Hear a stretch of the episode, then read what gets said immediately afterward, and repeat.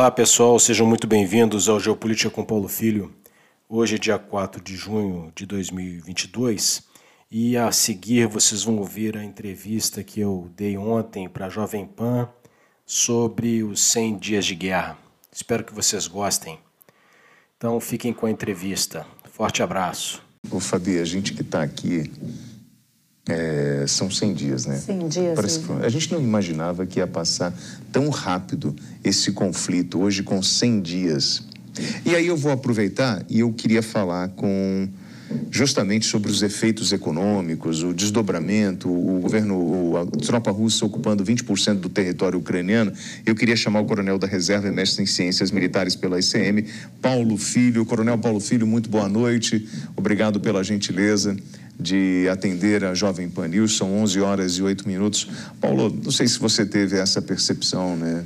Como passou rápido esses 100 dias? Para gente que está vendo o conflito de longe, mas imagino que para quem está é, no território, né, em conflito, a coisa é muito difícil.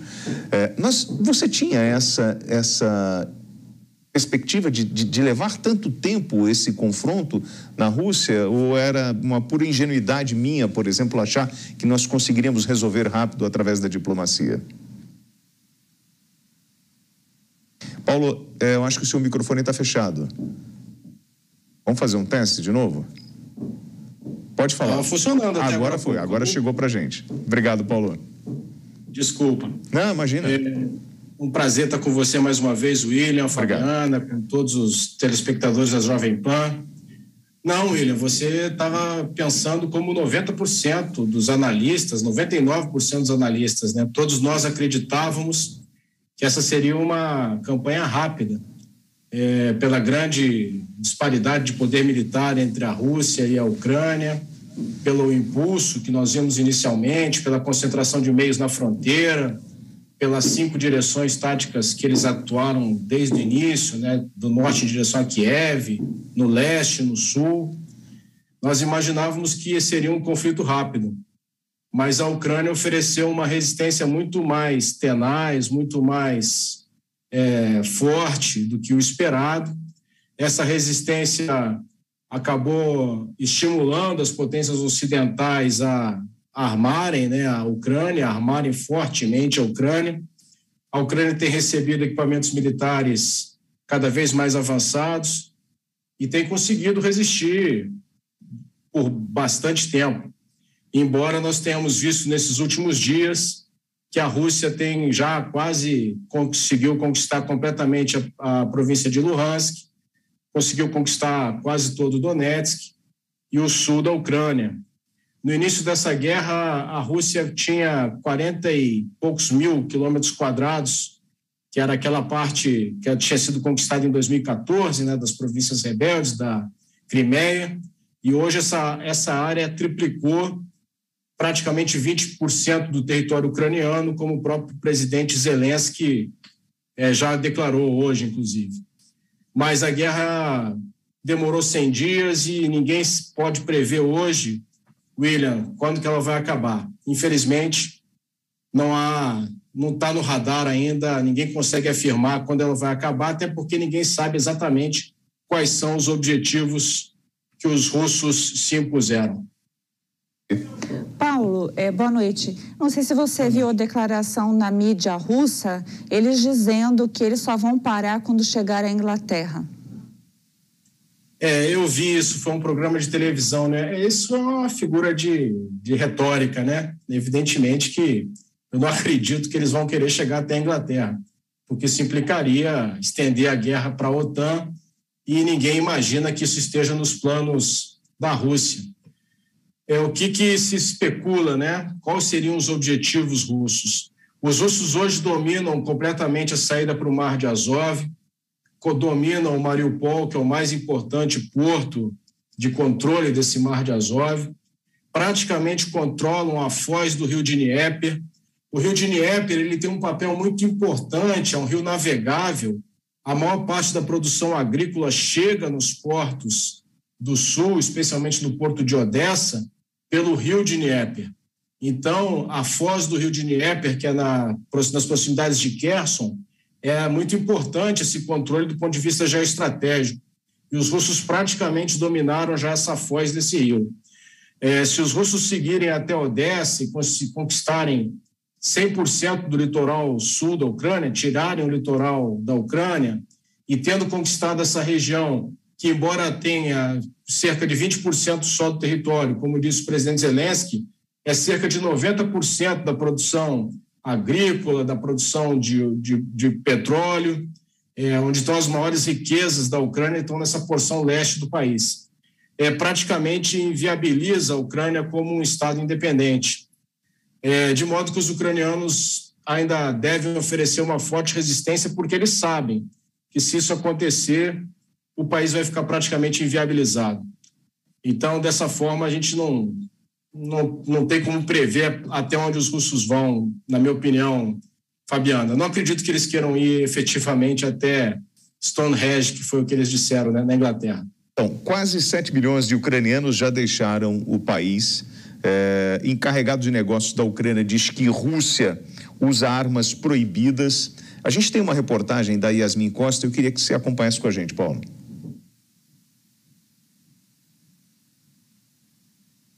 Desde o início do conflito, quase 7 milhões de ucranianos precisaram deixar o país. Cerca de 500 mil foram deportados para a Rússia sem direito de voltar para casa. O conflito segue sem previsão de fim. O encarregado de negócios da Ucrânia no Brasil confirmou que, neste momento, na região de Donbás, a Rússia tem 20 vezes mais equipamentos militares que a Ucrânia. A Rússia está usando as, as, armas proibidas pelas convenções internacionais. São bombas eh, de fósforo, os, eh, as munições de fragmentação e uh, minas antipessoal. A Rússia está deliberadamente destruindo a infraestrutura civil. Anatólia ainda afirmou: a Ucrânia quer paz, mas preservando o território. Nós não sacrificaremos o nosso território soberano pela paz com a Rússia. Uh, não, uh, não é aceitável as negociações uh, sobre a soberania e integridade territorial. As autoridades ucranianas avaliam que a guerra entrou numa fase de conflito prolongado e eles só devem ser encerrados com a exaustão de ambas as partes. Os russos já avisaram, não vão interromper o que eles chamam de operação enquanto não alcançarem todos os objetivos. O encarregado ucraniano também atribuiu ao governo russo a responsabilidade pela crise alimentar. Segundo Anatoly, os russos estão bloqueando portos por onde a Ucrânia levava grãos a outros países. Os ucranianos agora estão organizando um plano para reconstruir a nação. A longo prazo, uh, o, custo dessa reconstrução uh, pode custar pelo menos 600 bilhões de dólares. O princípio deste plano é que eh, vamos reconstruir o país junto com outros estados do mundo. As parcerias eh, serão estabelecidas eh, para cada cidade e com cada, cada país parceiro. Neste momento, mais de 40 países estão apoiando a Ucrânia no processo de reorganização. Paulo, é, Coronel, é, nós temos aí hoje, no centésimo dia, é, bombardeios em Donbás, e o senhor falava do rio de Dnieper. a Rússia, ela chegou a atacar Kiev, mas ela retrocede e vai para o leste e sul da Ucrânia e trabalha muito no que o senhor falou desse acesso ao Mar Negro. Porém, lá no início ou no meio desse período que nós chegamos agora, nós tínhamos a teoria de que a Rússia poderia dividir a Ucrânia usando como parâmetro o rio Dnieper. Isso está descartado? Hum, não, não está descartado, não, é, William. É, é, uma possibilidade, porque seria um rio obstáculo, né, que a gente chama no, no jargão militar. É muito melhor você colocar uma fronteira, estabelecer uma fronteira em cima de um, de um rio, de um rio obstáculo, de um rio largo, um rio volumoso, como é, como é o rio Dnieper. É, agora, até chegar lá, tem muito chão pela frente, né? tem cidades importantes. Tem a cidade de Dnipro, que se especulava, ela fica mais ou menos no centro do país, bem, na, bem no rio de Dnieper. Se especulava que seria um objetivo de cerco, né? Logo no início da operação, que se falava que os russos viriam num movimento de duplo envolvimento, é uma pinça, como o pessoal chama, né? uma de nordeste, uma de sul, e essa pinça se encontraria em Dnipro, que seria que é uma cidade no rio de Dnieper. É, como os russos tiveram muita dificuldade no início das operações, eles resolveram acertadamente, do ponto de vista militar, do ponto de vista do emprego tático operacional, concentrar seus meios, utilizar um princípio de guerra chamado princípio da massa e concentrar os seus meios na região do Donbas, que era a região mais fortemente defendida pelos ucranianos. E com isso eles conseguiram empurrar lentamente, mas vem empurrando consistentemente as defesas ucranianas para fora dessa região. E agora eles estão combatendo lá na região de Severodonetsk, que é uma cidade industrial importante, a última cidade importante a ser conquistada é, na região, na província de Luhansk. Então eles, eles, vamos dizer assim, eles deixaram seus objetivos aparentemente mais modestos, mas isso pode ser só uma primeira fase do plano. É, ninguém sabe exatamente até onde eles querem ir. Como foi dito na reportagem, é, os russos afirmam que só vão parar quando atingirem seus objetivos. Só que somente eles sabem quais são esses objetivos. Né? Fabi. É, Paulo, eu estava aqui tentando relembrar esses 100 dias e principalmente os horrores da guerra e a gente já tem estabelecido aí Bucha, Mariupol, é, Azovstal, e tantas outras ali que daria para citar. É, mas principalmente a gente ainda não tem o número de civis que foram é, mortos, mas a gente tem esse número gritante aí de 7 mil refugiados, fora a população em deslocamento que não está mais ali naquela parte da Ucrânia e, e teve sua vida completamente mudada, modificada. É, o quanto isso, na história das guerras, e você que fala bastante de fases da guerra, o quanto isso é, pode fazer com que a Ucrânia não seja mais o país que ela já foi algum dia? Quanto tempo demora-se, é, supondo-se que amanhã tivesse uma, uma situação maravilhosa de diplomacia que resolvesse esse conflito? É, Fabiana, é uma situação dificílima, né? Essas pessoas, esses milhões de pessoas tiveram suas vidas completamente afetadas, boa parte delas perderam tudo e, ao final da guerra, vão ter que reconstruir suas vidas. Nós temos um exemplo histórico, Fabiana, de uma, de uma reconstrução relativamente rápida, é, à base de muito dinheiro, que foi o Japão. O Japão foi completamente destruído, especialmente Hiroshima e Nagasaki, mas não só Hiroshima e Nagasaki, outras cidades, a própria capital Tóquio foi muito pesadamente bombardeada pelos americanos, várias cidades importantes japonesas foram completamente destruídas e com o dinheiro americano, do, do, depois da guerra, o Japão se reconstruiu. Isso aconteceu com Berlim, isso aconteceu com várias capitais da Europa. Tudo depende da quantidade de dinheiro que vai ser aplicada. Mas, como eu disse, é, se a, a, situação final da guerra é, significar que a Ucrânia perdeu a saída para o Mar Negro, se tornou o que a gente chama um Estado mediterrâneo, ou seja, sem saída para o mar, e se ela perdeu o leste do país, que é onde estão suas reservas de petróleo, a sua parte industrial, é, a Ucrânia vai ter sérias dificuldades para se reestabelecer como uma nação é, nos mesmos níveis de desenvolvimento né, financeiro, econômico-financeiro que ela tinha antes. Mas então isso passa por uma série de fatores, Fabiana. Como vai terminar a Ucrânia, né? qual vai ser a parte da Ucrânia que eles vão conseguir manter, se eles vão conseguir manter como estavam antes da guerra, ou seja, recuperar tudo que perderam até agora, ou não e depois se eles vão ter o apoio, qual será o apoio financeiro que eles vão ter, passa por vários fatores, mas é uma coisa nós podemos ter certeza, fácil não será. Não, então, e você fala sobre essa é, a, a, conquista do acesso ao Mar Negro, mas aquele trecho de Odessa a Kherson, a gente ainda não conseguiu, eles não conseguiram avançar por completo. É o, é, o, é o único ponto que nós temos de acesso do exército ucraniano até o Mar Negro, não é isso? É sim, Odessa ainda está sob controle. Então, por é... que tanta dificuldade, Paulo, ali naquele ponto? É porque os russos não priorizaram aquela parte, William. Eles agora estão concentrados, como eu disse, na região do Dombas, né? Porque eles não tiveram capacidade, na verdade. Eles até tentaram no início. Você se lembra que no início havia um eixo, né, uma seta, que a gente via aquelas setas atacando Sim a Ucrânia, vinha uma seta de sul que era para aquela região, toda aquela região, inclusive Odessa. vinha uma seta de leste, depois uma seta de nordeste lá em Kharkiv e uma seta de norte lá em, em Kiev. Eles é, eliminaram todas essas setas e deixaram só a seta de leste. Concentraram, fizeram, é, emassaram todo o seu poder de combate para que eles pudessem, tivessem mais capacidade de fazer a ofensiva ser exitosa. Então... É, nada impede que, após eles conquistarem, se eles conseguirem conquistar a região de Luhansk e Donetsk, que eles aí sim partam para Odessa. É uma possibilidade, é uma grande possibilidade, inclusive. Você acredita que Putin pode usar desse armamento nuclear é, em função de hoje do que ele tem disponível, né, de intensidade, justamente para acelerar o processo é, de tomada de território? William, eu só acredito que isso aconteça se o presidente Putin não tiver nenhuma outra alternativa.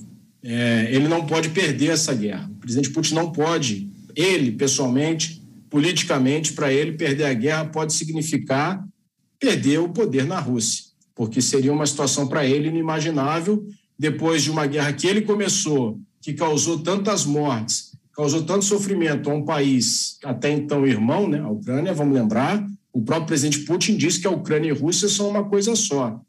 Muitos russos têm parentes ucranianos, então essa guerra é uma guerra é, que está causando muito sofrimento. Então, se ele tiver a ponto de perder, de não conquistar seus objetivos, aí sim pode ser que ele use um armamento nuclear tático, é, um armamento de pequena, um armamento nuclear que tem um poder destruidor relativamente pequeno.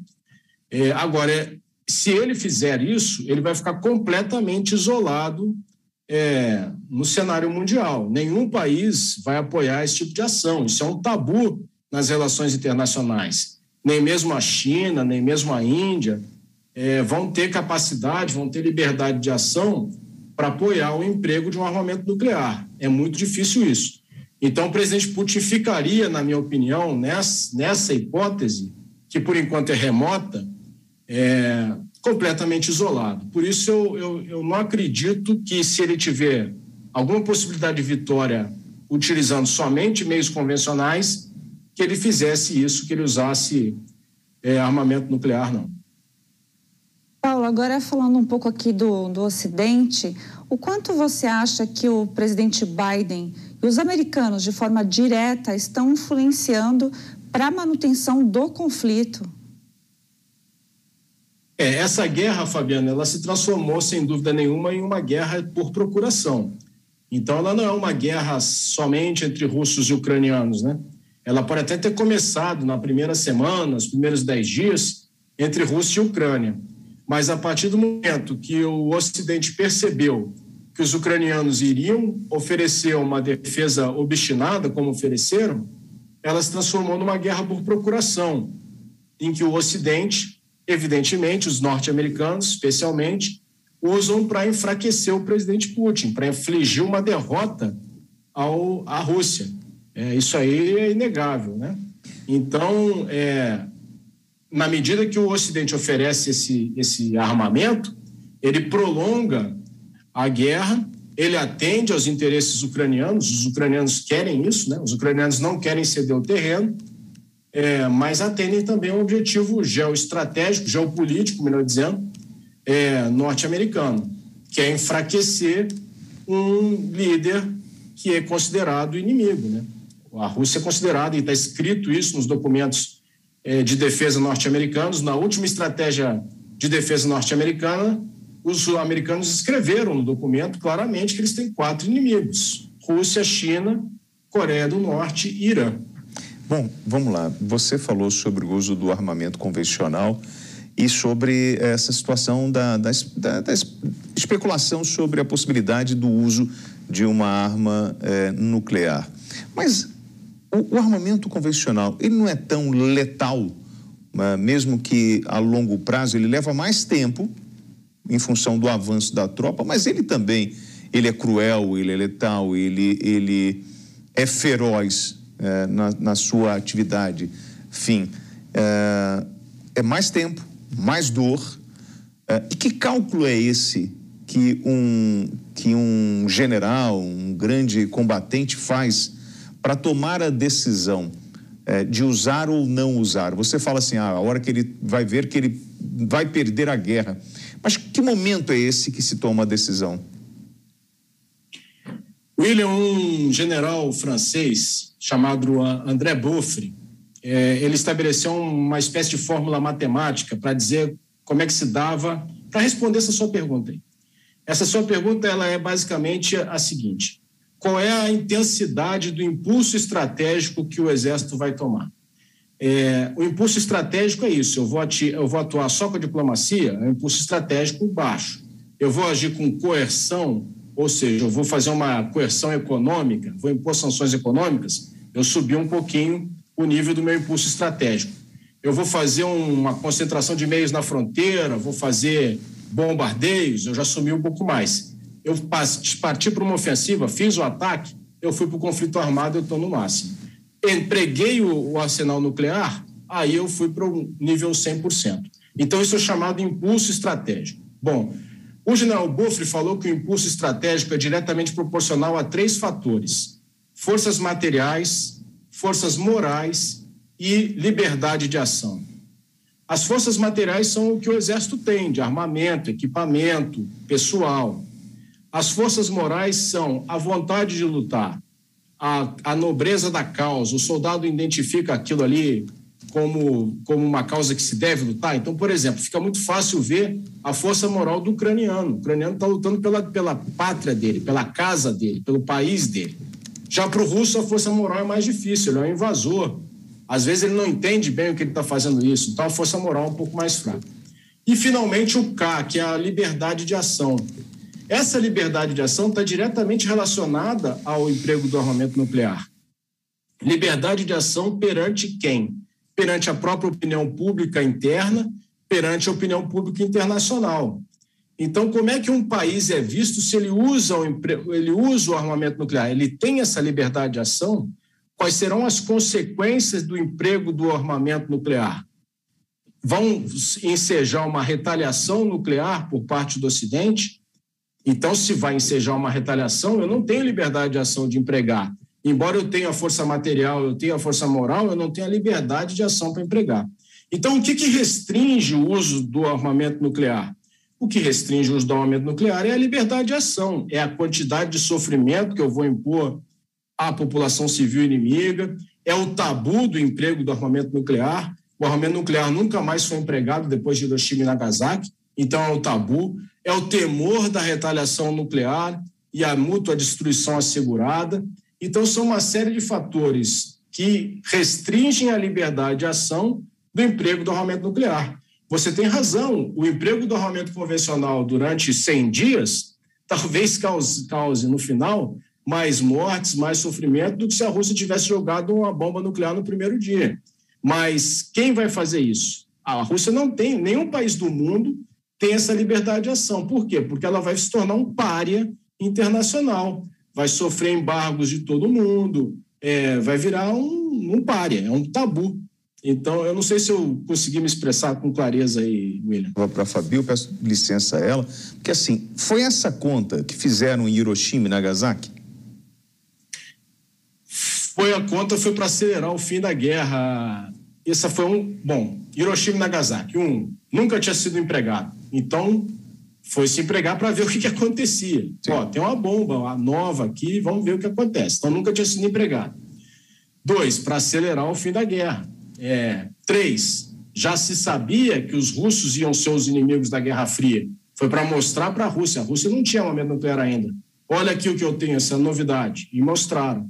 Então, foram basicamente esses três fatores né, que ensejaram o uso de Hiroshima e Nagasaki. Fabi. Paulo, aí você, desse ponto de vista, você acha que não complica muito nessa avaliação, já que a Rússia apresentou os mísseis hipersônicos e surpreendeu o mundo até com isso? Então, não necessariamente ela precisaria usar equipamento nuclear. E outra pergunta já vinculada: não seria um balão de ensaio a própria invasão na Ucrânia, porque nos tempos atuais, com as relações internacionais, a gente não viu nenhuma invasão nessa escala, dessa proporção, numa democracia plenamente estabelecida como nós vimos na Ucrânia? É, bom, Fabi, essa sua pergunta é muito boa. O, o míssil hipersônico, na verdade, ele, ele pode levar na sua cabeça de guerra, né, na, na, na ogiva, ou um armamento nuclear ou um armamento convencional. É, no caso, os, os russos estão usando um armamento convencional, um explosivo convencional. É, a única vantagem do míssil hipersônico é que ele não ele é muito mais difícil, é, praticamente impossível, que ele seja interceptado pelos sistemas antiaéreos inimigos pelas baterias Patriot, por exemplo, que são ou por aquele Iron Dome que a gente se acostumou a ver é, nas, nos vídeos lá de Israel, né? É, mas, assim, do ponto de vista do efeito no alvo, a diferença não é tão grande. Então, ela é uma arma, é, o russo usa para mostrar, né? Eu tenho eu posso usar armamento nuclear, ok. Mas ela não faz tanta diferença assim no nível tático do campo de batalha na Ucrânia. E o que você falou da, da, desse balão de ensaio, né, o que surpreendeu o mundo na invasão é, que a Rússia fez da Ucrânia foi justamente esse ineditismo. É, desde a Carta da ONU, que uma guerra, só, numa guerra de conquista de território, ela é uma guerra ilegal. Então, não se esperava que acontecesse isso no coração da Europa em pleno século XXI. Um país soberano invadiu um outro país soberano. É, nós temos que lembrar que a, as fronteiras internacionais da Ucrânia são reconhecidas, eram reconhecidas pela Rússia. Nós temos que lembrar que em 1994 houve um memorando de Budapeste em que os ucranianos devolveram o armamento nuclear para a Rússia, né, o armamento nuclear que, está, que era da União Soviética, que tinha ficado na Ucrânia, foi devolvido para a Rússia em 94, com um compromisso assinado pelos russos reconhecendo o território ucraniano e dizendo, se comprometendo a nunca atacar e nem coagir economicamente a Ucrânia. Então, é, a invasão da Rússia, da Ucrânia nesse sentido foi muito surpreendente, muitíssimo surpreendente. Naquela conta que eu falei da fórmula de Boffre, o, o presidente Putin julgou que ele tinha impulso estratégico, ele tinha forças materiais, tinha forças morais e tinha liberdade de ação. E realmente tinha, tanto tinha que fez. Agora, vamos ver como é que tudo isso vai acabar. Se isso vai acabar favorável ou desfavorável à Rússia. É, por exemplo, a entrada da Finlândia e da Suécia para a OTAN foi um efeito colateral é, altamente indesejado para a Rússia, na minha opinião. Então, será que lá no final ele vai ter os ganhos que ele queria ter do ponto de vista geopolítico que ele planejava no início? É uma pergunta que será respondida ao fim da guerra. Eu tenho sinceras dúvidas. Eu acho que ele vai ter mais perdas do que ganhos. É, e aí, Paulo, Fabi toca nesse ponto do, do míssil hipersônico, né? Os Estados Unidos também, no mês passado, testaram e com sucesso esse tipo de equipamento. No fundo, no fundo, a, a principal rivalidade está entre Estados Unidos e Rússia e no meio nós temos a Ucrânia como território estratégico? No fundo, no fundo, é porque o, a própria alegação que o presidente Putin usa para invadir a, a, a Ucrânia é a de que a Ucrânia estaria se ocidentalizando, que a Ucrânia estaria caminhando em direção à União Europeia, que a Ucrânia estaria caminhando para se associar à OTAN. Então, ele estaria. É, é um sentimento de perda. Né? A Ucrânia, do ponto de vista do presidente Putin e de muitos russos, é um território que sempre deveria ter sido Rússia, né? não teria o direito de ser uma nação soberana. Então, ele, ele assiste essa aproximação da OTAN é, das fronteiras da Rússia como uma ameaça e se contrapõe a isso. Então, na verdade, ele não está se contrapondo à Ucrânia, ele está se contrapondo ao Ocidente. Então, no fundo, é sim uma guerra é, entre Rússia e Estados Unidos, não diria, mas entre Rússia e OTAN. Coronel da Reserva e mestre em Ciências Militares para ECM, Paulo Filho. Paulo, muito obrigado mais uma vez pela participação aqui no Headline News, no quadro Especial Guerra. É, tenha um bom descanso e obrigado pela sua contribuição.